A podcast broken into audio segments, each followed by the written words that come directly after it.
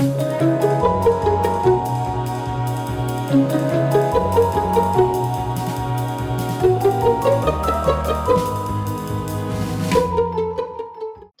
们是喝酒好事，我们做休一，我陈店长。我是 Chris，我是 CC，欢迎收听今天的 Night Cup 睡前来一杯。在节目开始之前，我们一样要提醒大家，未满十八岁是禁止饮酒的，喝酒不开车，开车不喝酒，理性饮酒，让我们更能好好享受酒精带来的欢愉哦。那我们今天要聊什么酒呢？我今天想要跟大家分享一款酒，因为你知道现在疫情的关系嘛，大家都在家。这款酒其实是我前阵子发现有一个 YouTuber 在开箱，我觉得蛮适合居家，可以自己来轻松的调酒。它这个调酒的名字叫做 Mood Cocktail，它的名称其实叫做调酒胶囊。它里面其实是没有附任何酒精的，它就是每一款酒它有自己的一个酒谱，只有附上这个酒谱所需的配件，例如说，对对对，就例如说有柠檬片，或者是它可能需要冷冻的莓果，或者是果酱，或者是甚至柠檬汁等等的，它就是帮你把那个配方调好，然后你只要自己准备基酒。听起来是一种组合包的概念。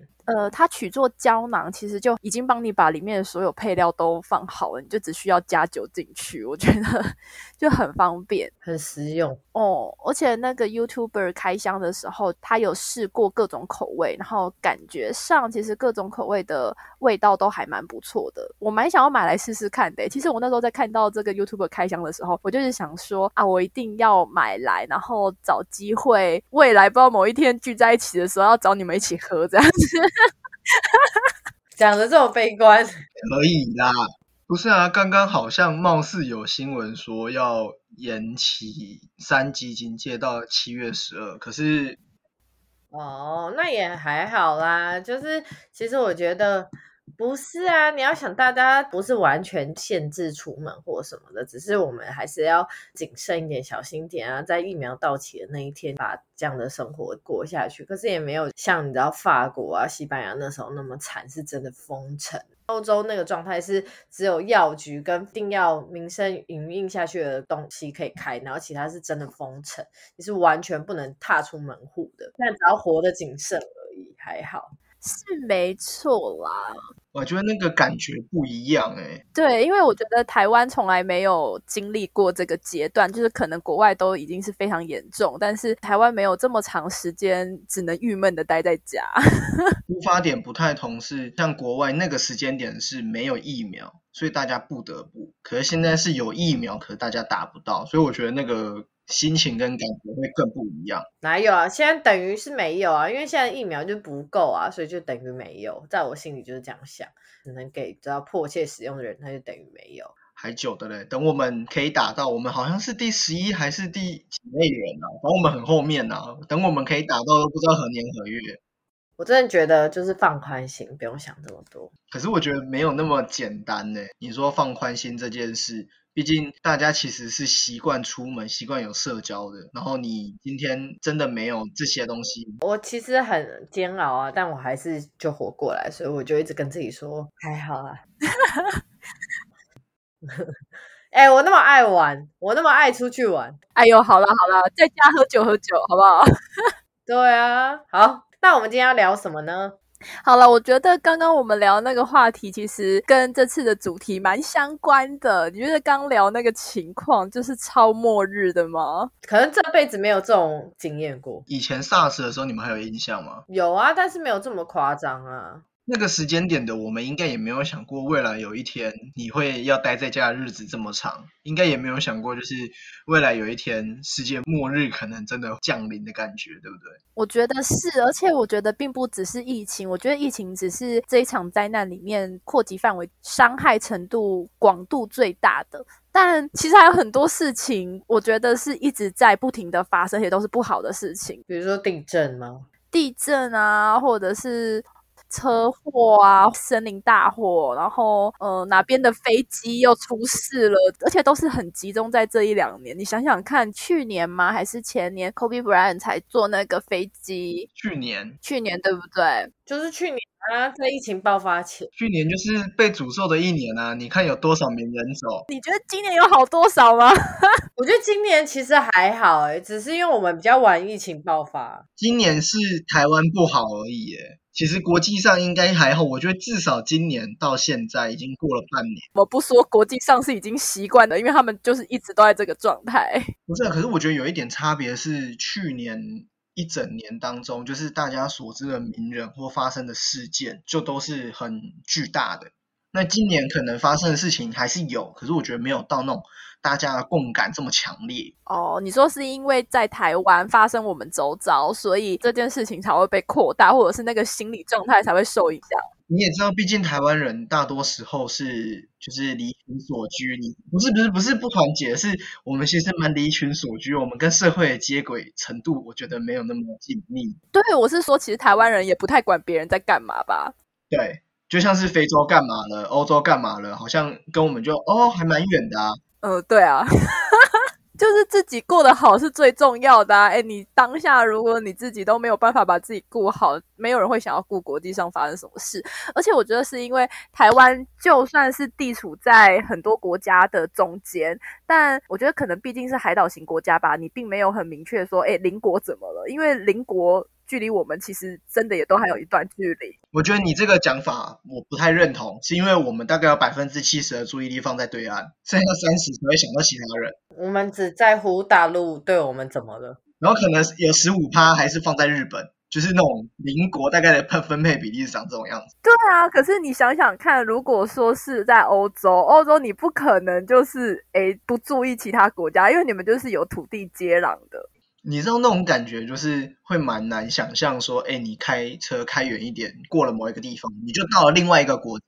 对啊，你就想说，你开车到两个小时，你就到了台中苗栗国。苗栗国。对啊，所以我觉得真的是去年开始吧，给我的末日感其实都蛮强烈的。我就是觉得天呐，不知道明天又要发生什么。去年你有到末日感很强烈，有为什么？哦，可能是因为我本来就是一个蛮注重国际上发生什么事情的人，因为你生活在地球，不可能有一件事情跟你没有关系。即使我的想法可能还是会偏向在啊，就是我把自己顾好比较重要。但你知道世界上有一个地方在发生这件事情，你就会觉得很紧张。我觉得我跟你的想法会有点不太一样，是因为呃，我还是一样会关心世界上的事。可是因为我自己的周遭，你知道台湾其实就是过去一年当中，其实那个保护的那个泡泡很强烈，我们根本就与外界的感觉是完全不同的。所以当你开始真的在看到新闻的时候，你会不知道说，哎，那种确实的感觉是什么？对啊，你想想看，我们今年年初大家都还在过年，然后还在玩，还在拜年，就想着其实同时期可能去年的大家这个时候，他们的圣诞节跟感恩节都不能过。就是真的要遇到了，我觉得比较才有那种同感。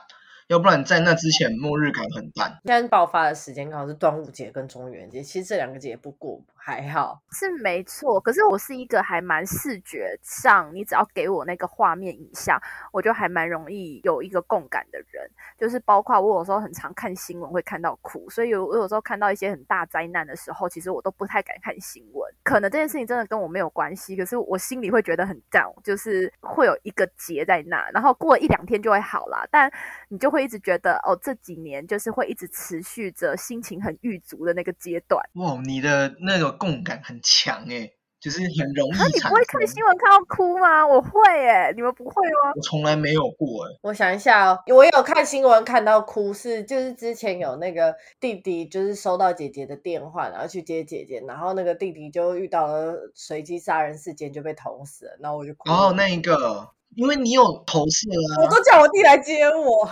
对。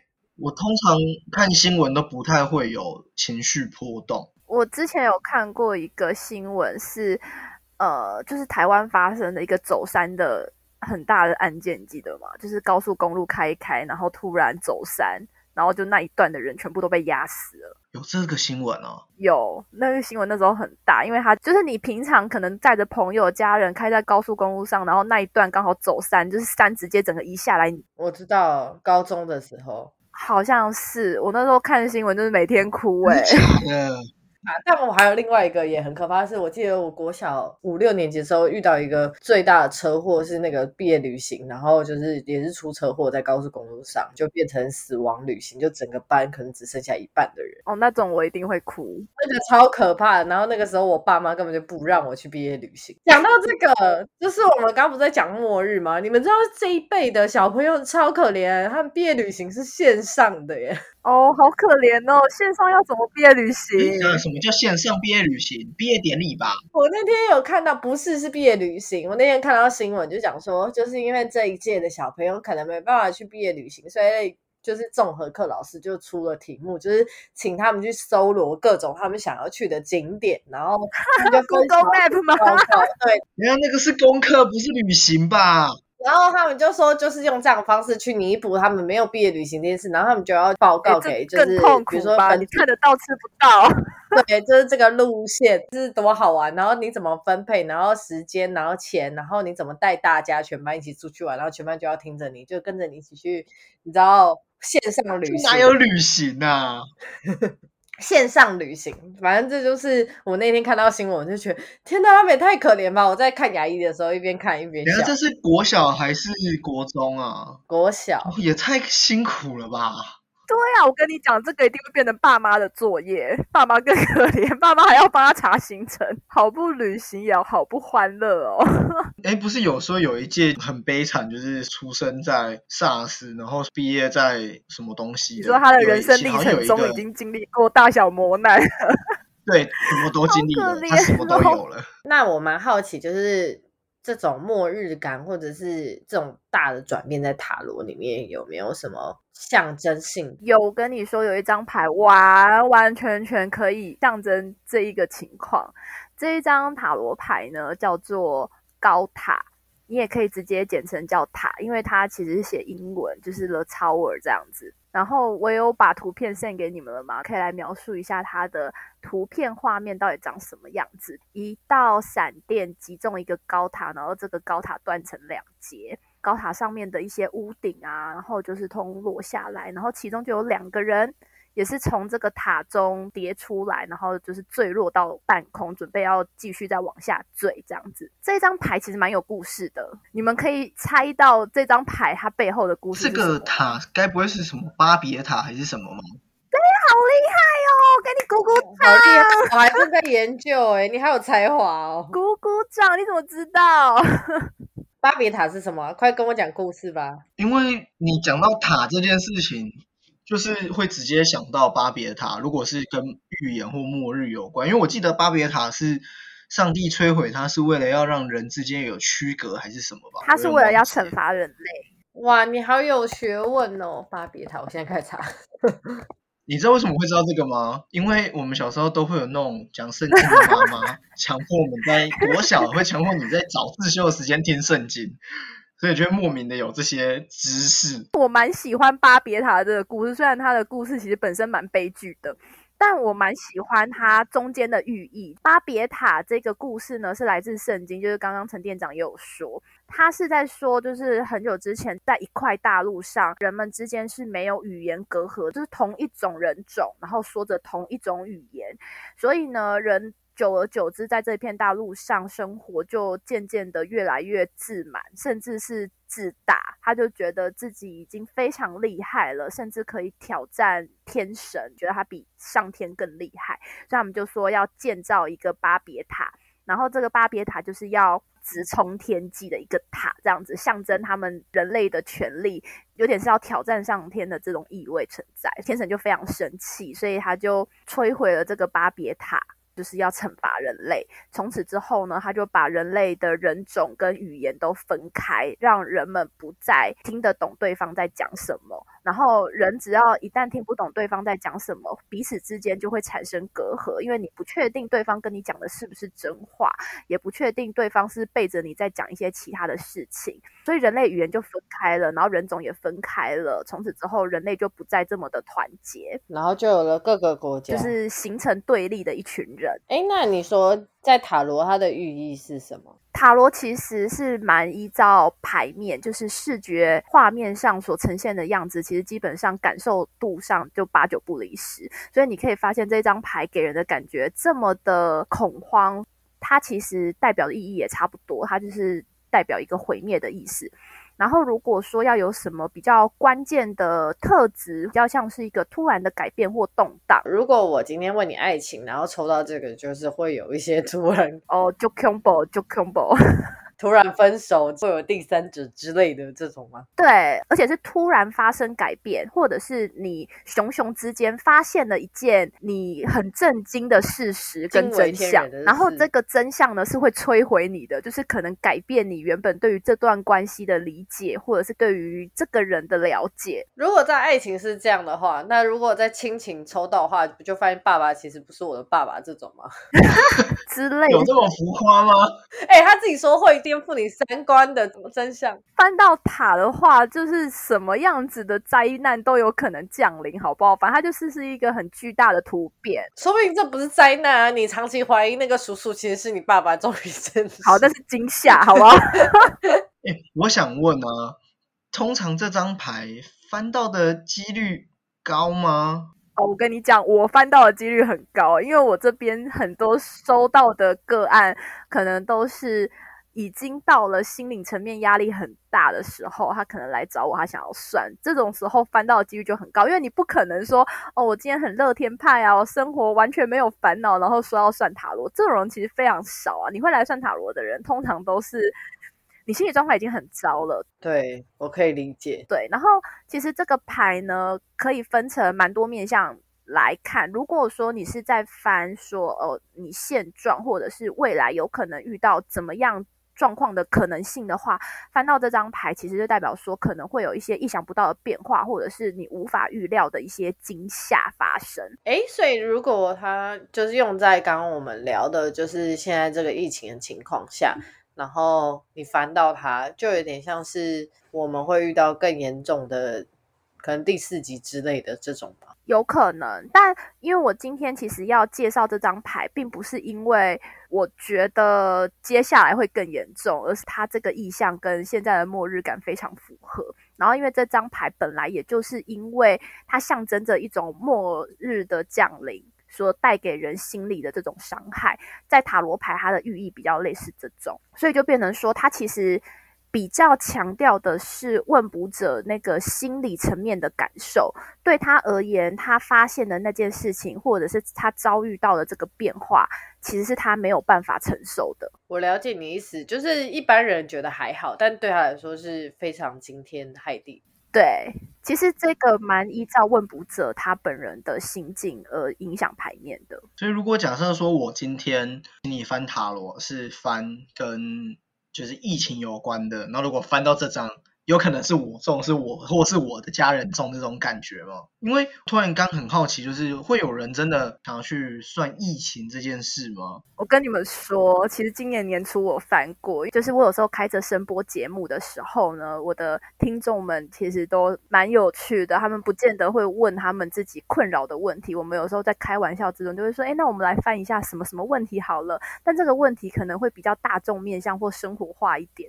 然后今年年初就发生一。件事情就在声波中，就其中一个就说：“哎，那你来看一下今年疫情，我们有没有办法出国？”这样子，就其中有一个人就起哄，就说：“好啊，那来翻翻看好了。”然后我就烦，然后我就说：“嗯，感觉还要拖一段时间呢，而且好像会有第二波。”然后 就就来第二波了。其实如果真的要翻疫情或什么的话，塔罗其实是可以看出一些端倪的。但我没事不会去翻这种牌啊，因为塔罗基本上是要你就是去找不好的事情，不是？对对对，就是你不会没事找事做，就是你不会自己去发现问题。通常塔罗会是。帮助你面对问题，其实也想不太起来，我当时候到底是翻到了什么牌，而觉得疫情还会有第二波，只是所以不是这一张，呃，应该不是这一张。如果你那时候翻到这一张，我们现在是不是就四级了？会靠背，我觉得应该不是四级哦，应该是有一些重要的人会 掰，然后换执政者之类的，比较像这样。感觉要这么严重，但这一个的状况的确是对于你自己的心灵层面或者是冲击力会很大的一张牌，因为你光看牌面，你就可以发现，其实对于这两个最弱的人来讲是非常担心受怕，而且可能不是只有担心受怕的程度，根本就是已经你知道有被戏啊，他都已经要坠落地了，所以这个的恐慌感跟呃，已经不能说冲击了吧，都已经要死了耶，是死前的一种呐喊吗？那种可怕的感觉，听起来情绪真的很强。对对对，所以其实这张牌已经是在塔罗里面情绪非常强烈的一张牌了。但老实讲，我刚刚会说，我对于这张牌其实觉得它有些寓意很有趣的地方，是因为这张牌连接到的故事是就是圣经里面的巴别塔嘛。那你要想想看，为什么天神要降下这个灾难在这群人身上？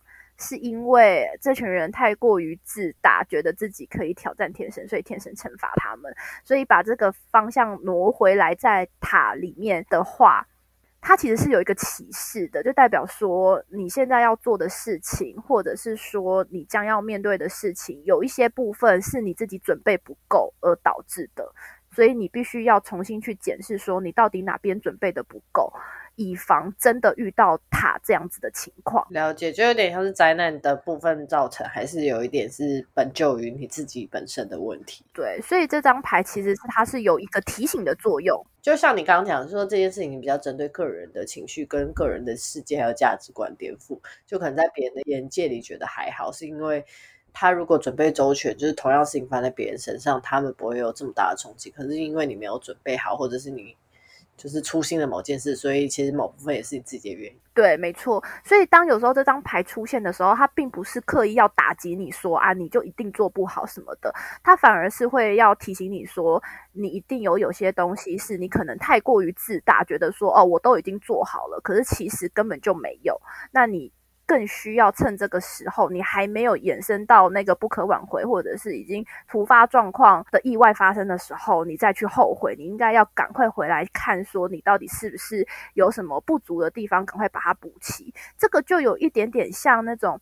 消防设备的那种感觉嘛，就是如果你今天消防设备不足的话，你就是要赶快把这些东西补足，而不要到了火灾之后才去想说啊，我那时候如果我有把这些东西都检查好，我可能就不会发生那一场大火了。嗯，火神的眼泪。对，我就是看火神的眼泪，我觉得好难过。火神眼泪，我也是痛哭。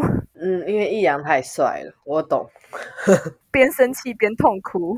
你们有很喜欢火神的眼泪吗？我还蛮喜欢的啊。我知道，我知道陈店长不喜欢啦，但是我觉得还算好看，以台剧。哦，我觉得是好看，但内容太过于可怕。我我先说我不喜欢的。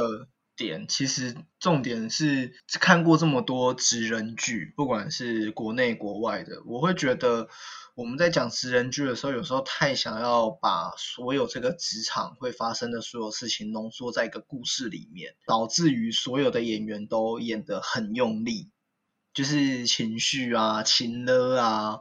然后台词各方面，因为那个什么，我们与恶的距离也是这样啊。我觉得最近都都是走这个路线，做工的人也是。我觉得这件事情会让我有一种感觉是，其实不是大家都是笨蛋，你不需要演的这么用力，剧情不需要这么美，无时时刻刻都这么喷张，才显得这部剧很同理消防员或很怎么样，就是那种感觉，我觉得好像不需要这样去呈现。因为像最近在看有一部日剧叫《亚瑟刑事所》吧，然后他是在讲法官的，就是他一样会出现很多法官当那个时间点会发生的事情或各种，可是同样的是你不会感受到的那个情绪那么的喷张，而且是时时刻刻那种感觉会让我有点不太喜欢。但因为我觉得这部剧很不错的地方，是因为。我觉得他剧里面发生的那些事情其实不夸张，就算你说他情绪很慢，但我不觉得他的情节夸张。我觉得台湾就是会发生这样的事情。好了，我们绕回来，我们绕回来，我们绕回来。这一张塔罗牌有一个蛮神奇的地方，是因为塔罗还有另外一个作用，就是逆位嘛。这张塔罗牌是我觉得是蛮少数，在正位跟逆位其实代表的意思差不多的，就是通常都是上演着悲剧。这一张如果就算是逆位，它也不是好的。我以为塔罗是负负得正的概念呢。没有，没有，哦，不是你错了。这张在逆位其实意思也差不多，但我觉得它在逆位的意义呢？会比较多着重在必须要更去检视自己的责任。以这一张牌来看的话啦，它如果是在逆位的状况，它可能就是会必须要强迫你更去呃检视自己的状况，你是不是准备的不够充足？就是刚刚讲的那个部分，在逆位这边会更明显。以及好，你塔塌了之后，你要怎么样从这个塔里面爬出来？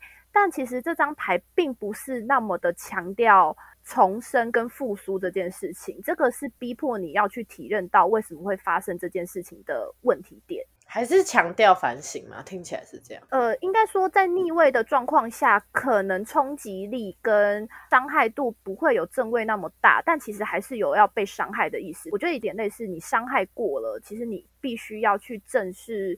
这个问题的存在，所以应该是说逆位返回来，反而会比较重视在你自己本身这件事。当你把它逆位反过来的时候，你会发现人是有机会可以重新站起来的。就是这个需要一点想象力，但我们不会这么的明确的定义正逆位的差别，因为有时候正逆位，我觉得蛮看当下占卜的题目以及其他辅助牌加进去一起解读的结果。